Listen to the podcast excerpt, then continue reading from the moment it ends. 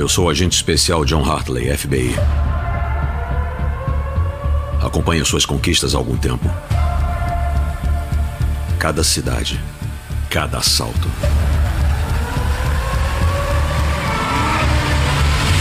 Agora que foi carimbado com alertas vermelhos, você se tornou o criminoso mais procurado do mundo. E eu sou o único capaz de prender você. Oh, opa, opa! Onde arrumou essa jaqueta? Ficou estiloso, hein? Em algum lugar tem uma vaca peladinha sussurrando: Valeu a pena!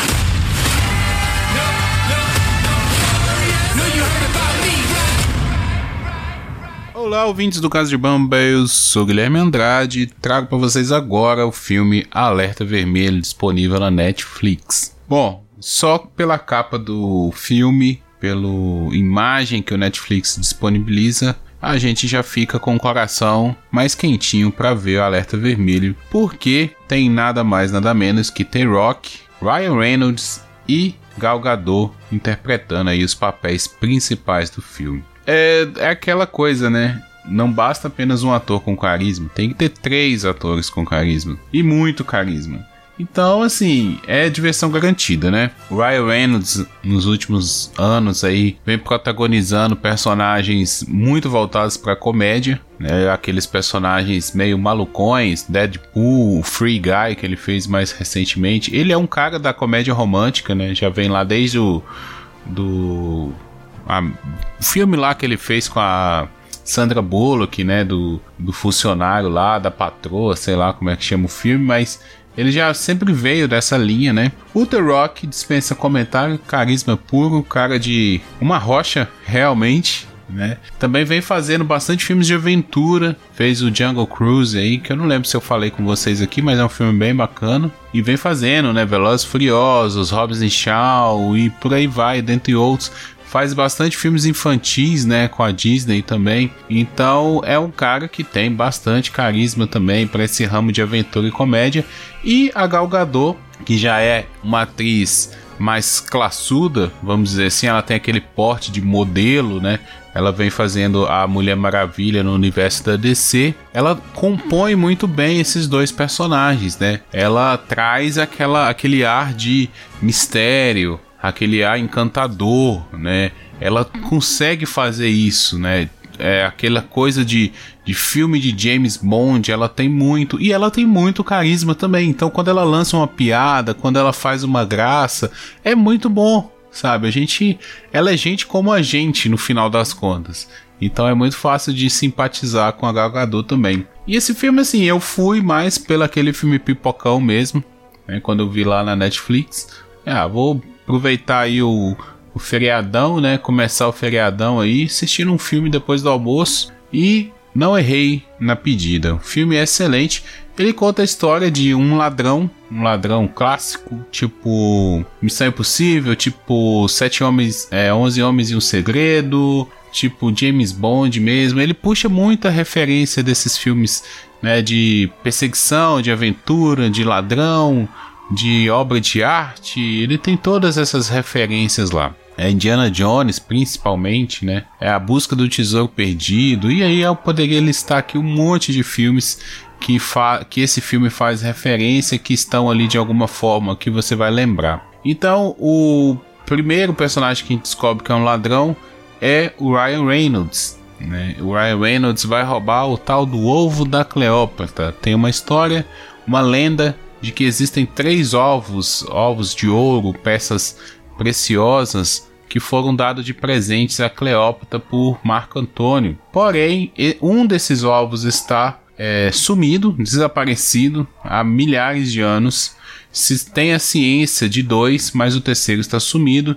E um milionário, bilionário, um, um mercenário ricaço, tendo é, o casamento da sua filha se aproximando, ele oferece é, 300 milhões de dólares para a pessoa que reunir os três ovos e vender né, para o presente de, de casamento da sua filha. Nisso, Ryan Reynolds entra nessa excursão para roubar os três ovos, começa tentando roubar o primeiro e nos é apresentado o The Rock como o policial, né, o policial investigador Ele é um policial que traça perfis, né, já mais voltado ali para o FBI, aqueles person aquele policial que não investiga exatamente, ele tenta prever né, as ações do bandido.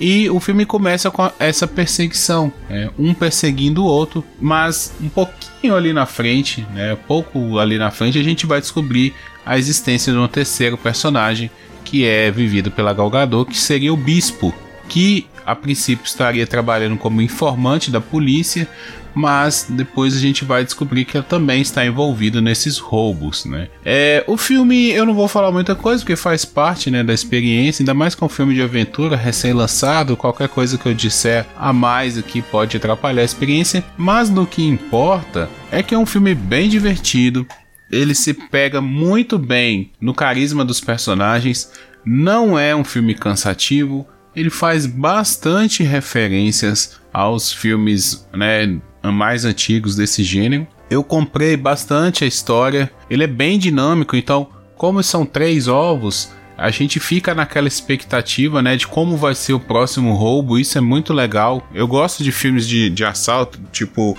11 Homens e um Segredo, por causa disso, né?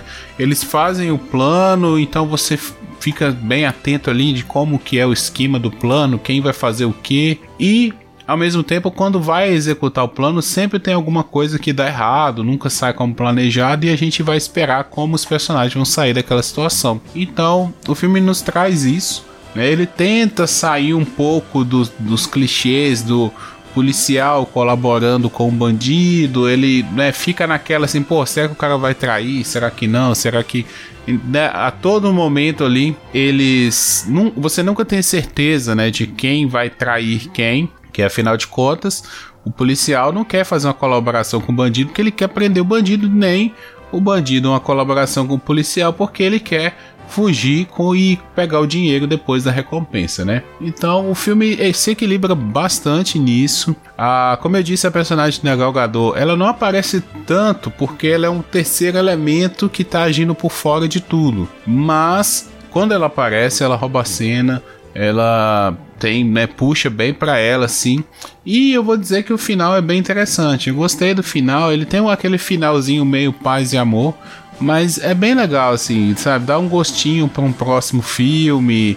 É aquele final tipo Bad Boys, sabe?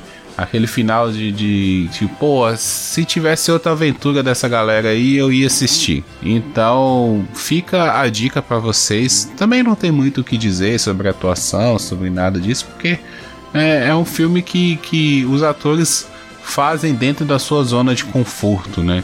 A gente não tem nenhum ator ali ou atriz saindo da sua zona de conforto. Então, galera, o recado é esse. Filme aí lançado em 2021, recém-lançado, na verdade, né? Saiu aí dia 5 de novembro desse ano. O filme tem 1 hora e 55 minutos, então não é cansativo realmente e por ser um filme de aventura compensa bastante e está disponível na Netflix. Então, quem quiser assistir, vai lá, confere que é uma boa pedida aí para um pipocão, para assistir com a família, para se divertir no final de semana ou à noite para uma pipoquinha, muito bom também. Valeu, abraço, eu volto logo mais. Tchau, tchau.